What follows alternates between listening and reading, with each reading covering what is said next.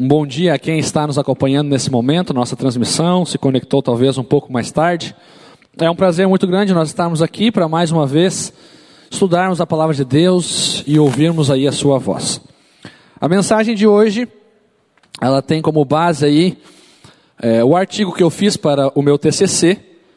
Então, já faz quatro anos que eu fiz esse artigo e pela primeira vez, então, eu fiz uma mensagem daquilo que foi tema do meu estudo. Tá bom? Então aqui, obviamente, foi uma mensagem adaptada, uma forma mais clara, um pouco menos é, é, acadêmica, mas todas as fontes bibliográficas e todas as fontes de onde nós tiramos essa informação estão no artigo, mas não serão citadas aqui nesse momento. Queria aproveitar esse momento para agradecer aí também é, o pastor e doutor Wanderson Domingos, que foi o meu orientador nesse processo, que me ajudou a, a montar e estruturar esse artigo.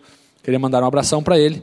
Então a mensagem dessa manhã está baseada então nesse artigo. Convido você a abrir sua Bíblia no livro de João, no Evangelho de João, o capítulo 20, e nós vamos ler do verso 1 até o verso 10.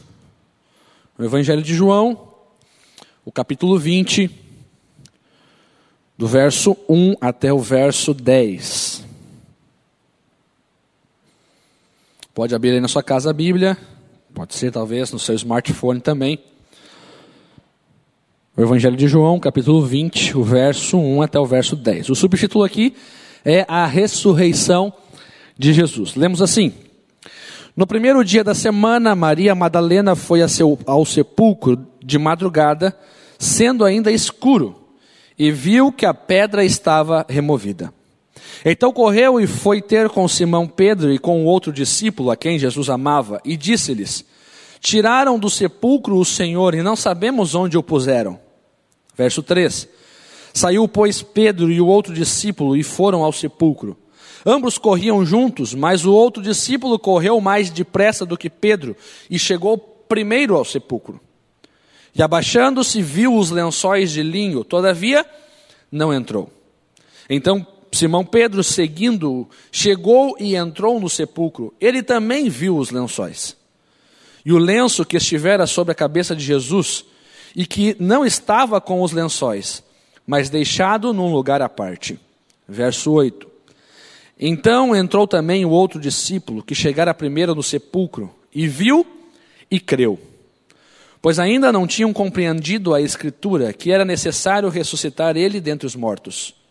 Verso 10: E voltaram-se os discípulos outra vez para casa. Antes de nós vermos de forma específica esse texto, essa perícope, que foi o texto pelo qual eu estruturei minha, o meu artigo, a gente vai entender um pouquinho o que aconteceu, o que estava acontecendo naquele momento, o contexto em que João escreveu essas palavras. A primeira coisa que nós temos que entender é que o Evangelho de João, ele foi escrito no final do primeiro século. Então, dentre os evangelhos, foi o último evangelho a ser escrito.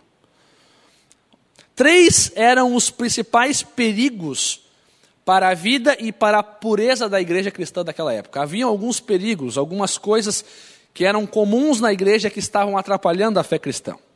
A primeira delas era a imoralidade e a decadência da piedade. Ou seja, os cristãos daquela época estavam vivendo um cenário talvez muito parecido com o que nós vivemos hoje a imoralidade. As pessoas não tinham mais zelo e paixão pelas coisas sagradas, pelas coisas de Deus. O segundo problema eram as perseguições aos cristãos que eram fiéis a Deus, a Cristo e a Sua palavra. E por fim, o terceiro problema naquele período eram as heresias. E a principal, ou as principais heresias naquela época, era o gnosticismo e o docetismo, e essas teorias, essas heresias, elas principalmente negavam a encarnação de Cristo e fomentavam ao povo a libertinagem. Ou seja, você pode fazer o que quiser da sua vida, você faz o que bem entender, porque afinal de contas nós somos livres para fazer o que quiser. O Evangelho de João foi escrito 30 anos após os outros evangelhos, que nós conhecemos na Bíblia como evangelhos sinóticos. Então veja, depois de que Mateus, Marcos e Lucas foram escritos, João, o Evangelho de João foi escrito 30 anos depois. O cenário, a comunidade daquela época já estava muito diferente, já estava muito mudada, e esses três problemas eram os problemas reais naquele momento. João era o único sobrevivente dos doze discípulos. Todos os outros já haviam morrido, mas João permanecia firme, permanecia em pé. Nesse momento, então, ele foi impressionado pelo Espírito Santo a apresentar para a igreja da época novamente a vida de Cristo, de maneira a enfrentar e combater as tendências e as heresias que estavam entrando na igreja. Os crentes precisavam novamente de um quadro claro de quem era o Salvador.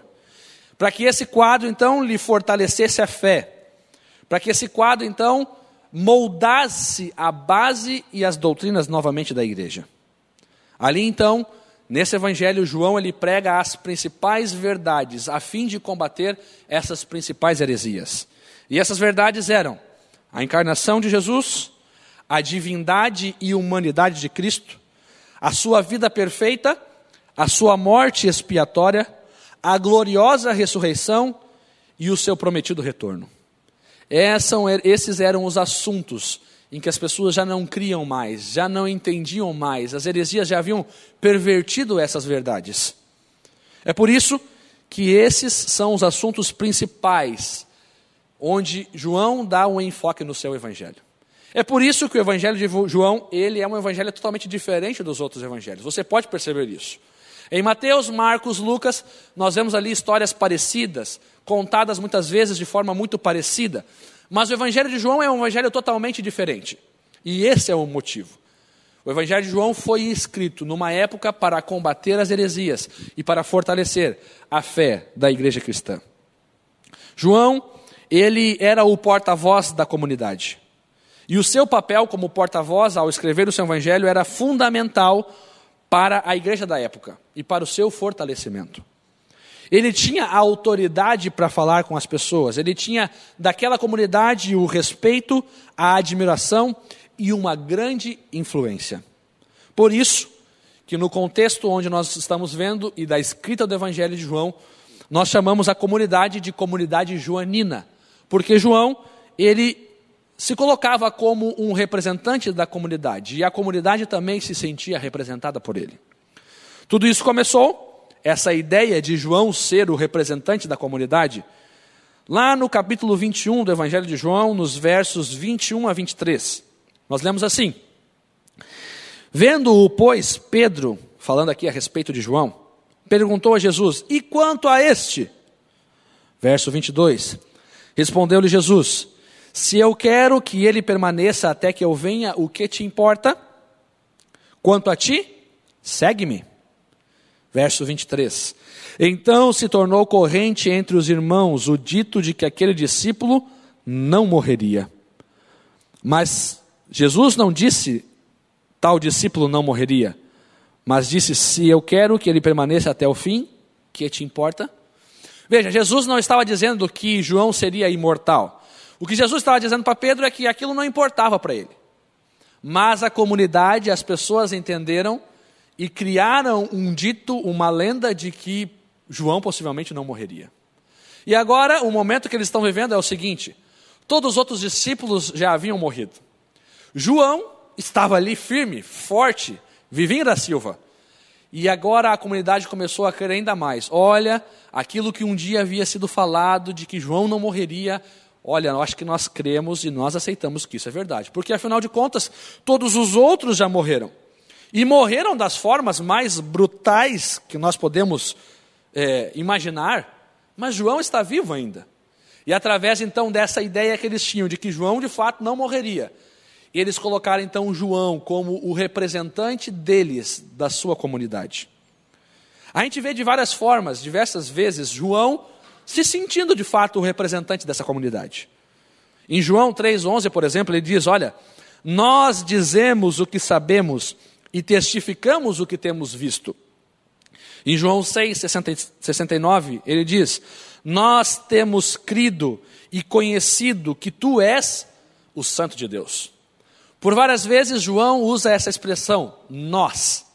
E ele demonstra de que ele se coloca de fato como um porta-voz daquela comunidade. E a comunidade se sente de fato representada por ele. No capítulo 21, verso 24, por exemplo, nós vemos ali mais uma vez a comunidade se sentindo representada por esse discípulo, o discípulo a quem Jesus amava. E ali então a comunidade diz: Nós sabemos que o seu testemunho é verdadeiro.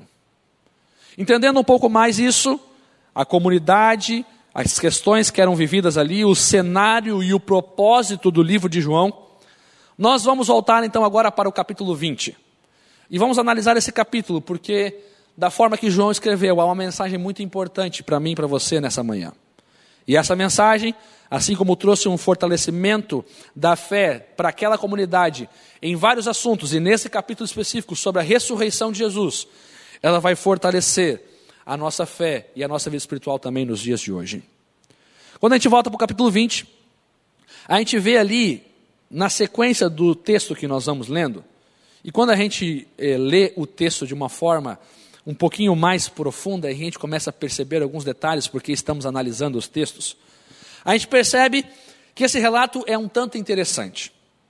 E assim que o relato vai acontecendo, parece que há uma disputa aparente entre os personagens. E essa disputa seria de, naquela cena da ressurreição, qual talvez seria o personagem mais importante? Nós vemos aqui três personagens: Maria Madalena, Pedro e João. E aqui há algumas coisas interessantes. Maria Madalena, por exemplo, foi a primeira a chegar no sepulcro e ver a pedra removida. Maria correu então até Pedro e João para lhes contar o que havia visto. Pedro e João já tinham um destaque como os discípulos mais próximos de Jesus. Ao saber da notícia, os dois discípulos correm então até o sepulcro. O texto diz que João chega primeiro, correu mais rápido, e aqui provavelmente por ser mais jovem do que Pedro. Mas João, ele corre, chega primeiro, ele vê os lençóis, mas não entra. Já Pedro chega depois, chega na sequência, e sempre impulsivo, como ele era, ele chega e já entra no sepulcro e vê a cena, e vê que tudo está vazio. Aqui há uma aparente disputa entre os personagens. E na verdade, no contexto que nós estamos estudando, sempre houve por parte das pessoas da época e dos teólogos uma dúvida e uma curiosidade através de quem seria o papel, ou quem teria o papel mais importante nessa cena da ressurreição? Será que talvez seria Pedro? Será que Pedro seria talvez o personagem mais importante desse momento, desse relato? Afinal de contas, ele sempre tomou a frente de tudo. Os outros evangelhos o colocam como o agente principal ou o personagem principal. O evangelho de Marcos, principalmente, dá sempre uma ênfase maior a esse discípulo. Os outros discípulos o reconheciam também como um grande líder. Será que nessa cena, em tudo o que aconteceu, Pedro tinha o destaque principal? Uma possibilidade. Será que talvez a personagem principal dessa cena seria Maria Madalena? A personagem improvável por ser uma mulher, ninguém imaginaria que uma mulher teria um destaque principal naquela época. Mas de fato o texto diz que ela foi a primeira a chegar. Após a ressurreição de Jesus, Jesus aparece também primeiro para ela e depois então ele aparece para os discípulos. O texto que nós lemos, essa perícope, esses versículos, parecem dar uma ênfase para esta personagem. Será que Maria era a personagem mais importante que tinha o destaque principal nesses versículos? Uma possibilidade. Mas quando nós lemos versículos, os versículos novamente e tiramos dela, do seu significado, a lição importante para a nossa vida, nós vemos que, na verdade, o grande destaque não é para nenhum desses dois personagens.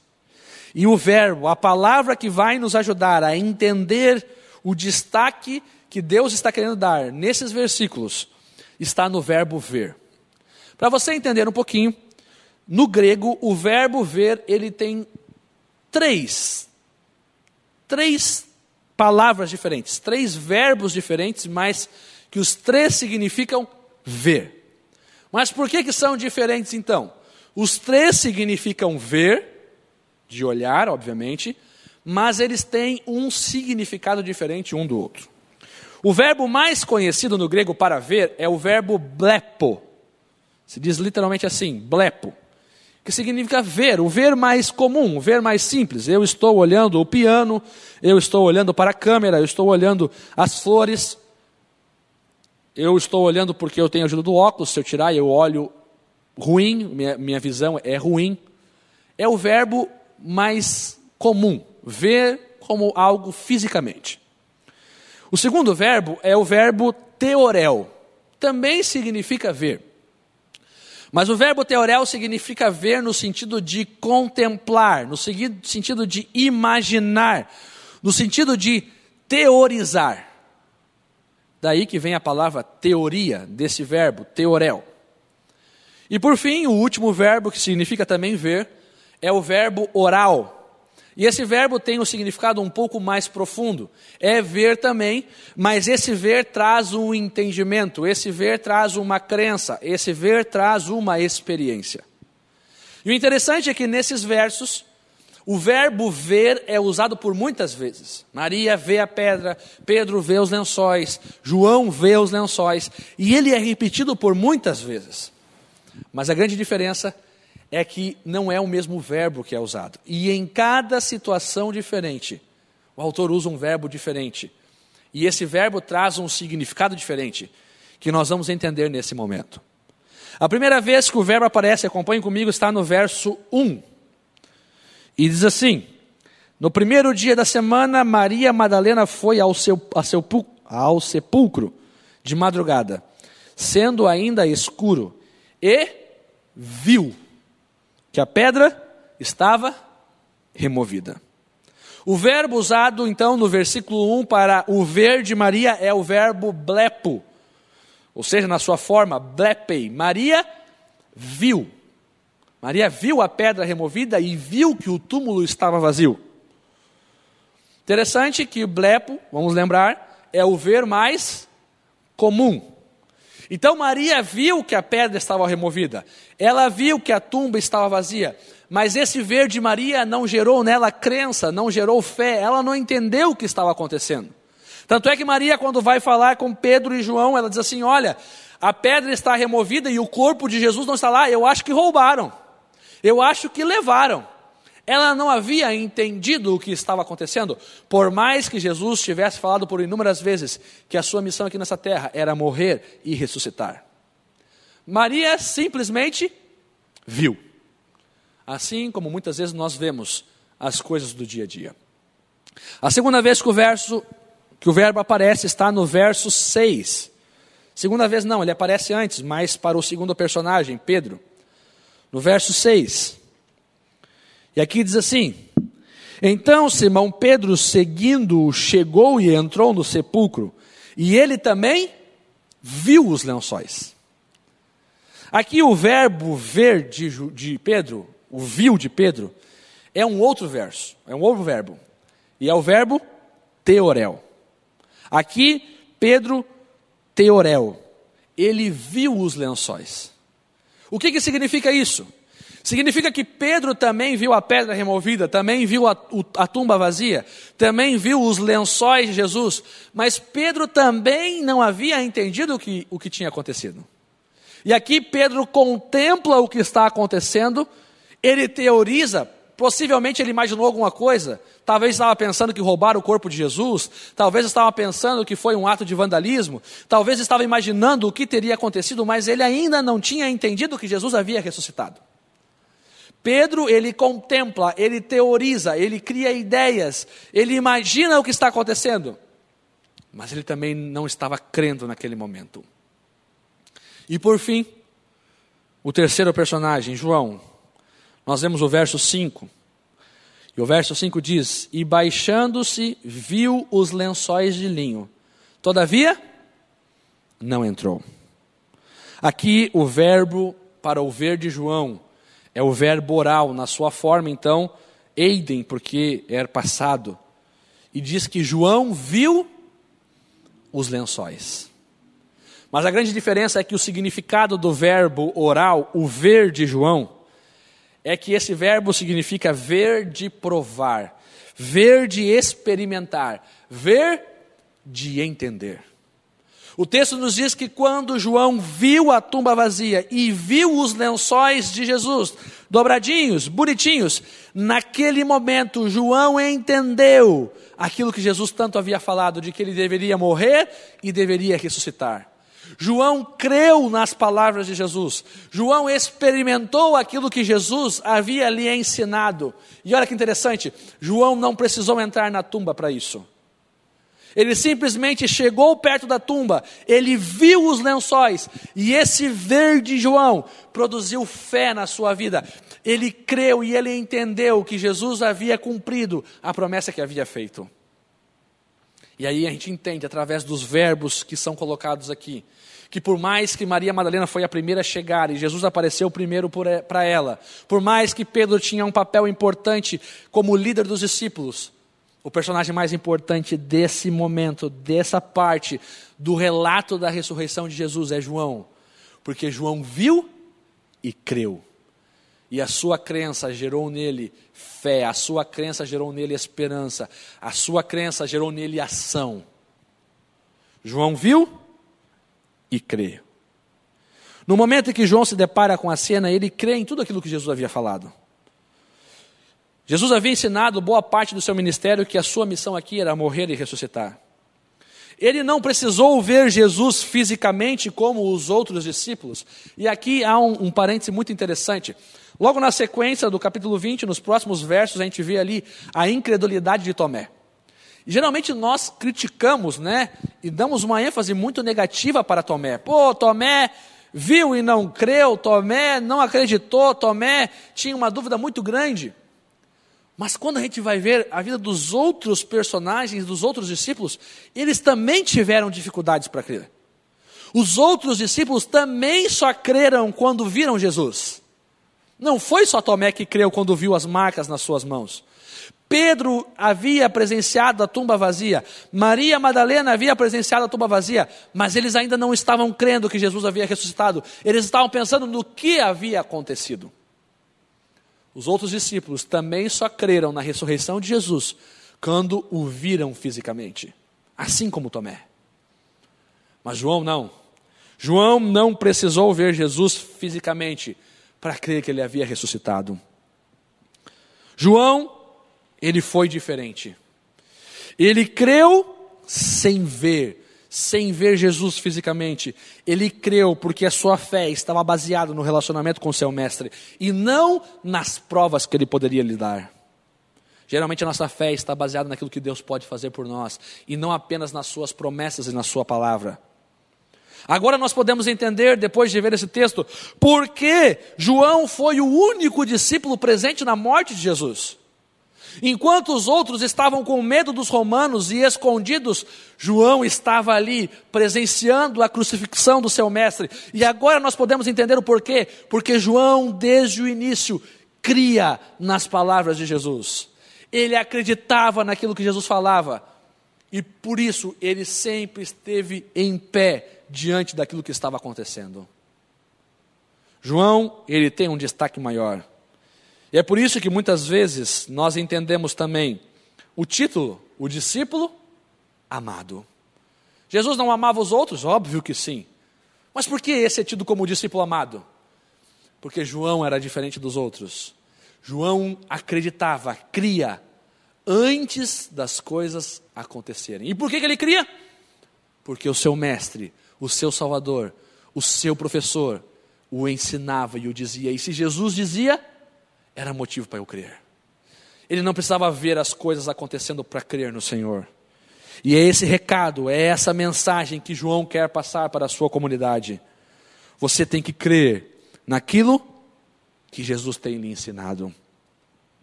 Trazendo uma aplicação para os nossos dias, queridos. Nós vemos que hoje também temos uma mensagem muito importante para passar para os outros. Talvez hoje a ressurreição de Jesus não seja um tema tão polêmico como era na época, e não seja um problema tão grande como também era na época, mas hoje também temos uma mensagem específica para trazer para as pessoas, uma mensagem de esperança, uma mensagem de amor, uma mensagem de conforto, e esse é o nosso papel como cristão. E essa mensagem você conhece, e é a mensagem da volta de Jesus, de que Jesus em breve voltará. Os acontecimentos nos mostram que estamos próximos desse momento. O tempo não podemos dizer, mas a volta de Jesus tem que ser algo real em, na minha e na sua vida, hoje, não apenas quando Jesus estiver nos ares. A grande verdade que nos leva a crer e nos impulsiona para a pregação do Evangelho é a volta de Jesus. E é essa mensagem que justamente nos diferencia de outros cristãos, porque encaramos esse, esse tema, essa promessa, essa verdade de uma forma diferente. Mas o grande problema é que, assim como os personagens daquela história, dessa perícope, hoje nós temos três tipos de cristãos. Quer saber, saber quais são esses três tipos? O primeiro tipo de cristão é o cristão blepo. É aquele que vê as coisas acontecerem. Ele vê os sinais se cumprindo. Todos veem, passa na televisão. Ele vê a igreja se movendo, agindo para pregar o evangelho, mas ele não faz nada. Ele apenas vê. O seu ver não o, não o impulsiona nada. O seu ver não o transforma. O seu ver não traz para ele mudança de vida. Ele não muda nenhum aspecto da sua vida. Ele não lê mais a Bíblia. Ele não ora mais. Ele não deixa de fazer as coisas que não deveria fazer. Ele não para de ver menos seriado para buscar mais a Deus. Ele não faz isso. Ele apenas, ele apenas vê. É um ver fisicamente. Mas há um segundo tipo de cristão, e o segundo tipo de cristão é o cristão teorel. Ele também vê as coisas acontecerem. Mas esses sinais também não o transformam. Também não geram fé nele e não geram ação nenhuma. Ele gosta de ver tudo o que está acontecendo e ele gosta de teorizar. Talvez ele comece a marcar datas para a volta de Jesus. Ele começa a disseminar teorias que mais geram pânico nas pessoas do que esperança. E assim desviam essas pessoas e até mesmo ele do foco principal. Ele é cheio de ideias, é cheio de teorias, é cheio de, de palavras, mas ele tem muito pouco envolvimento e muito pouca ação. Cristão, teorel.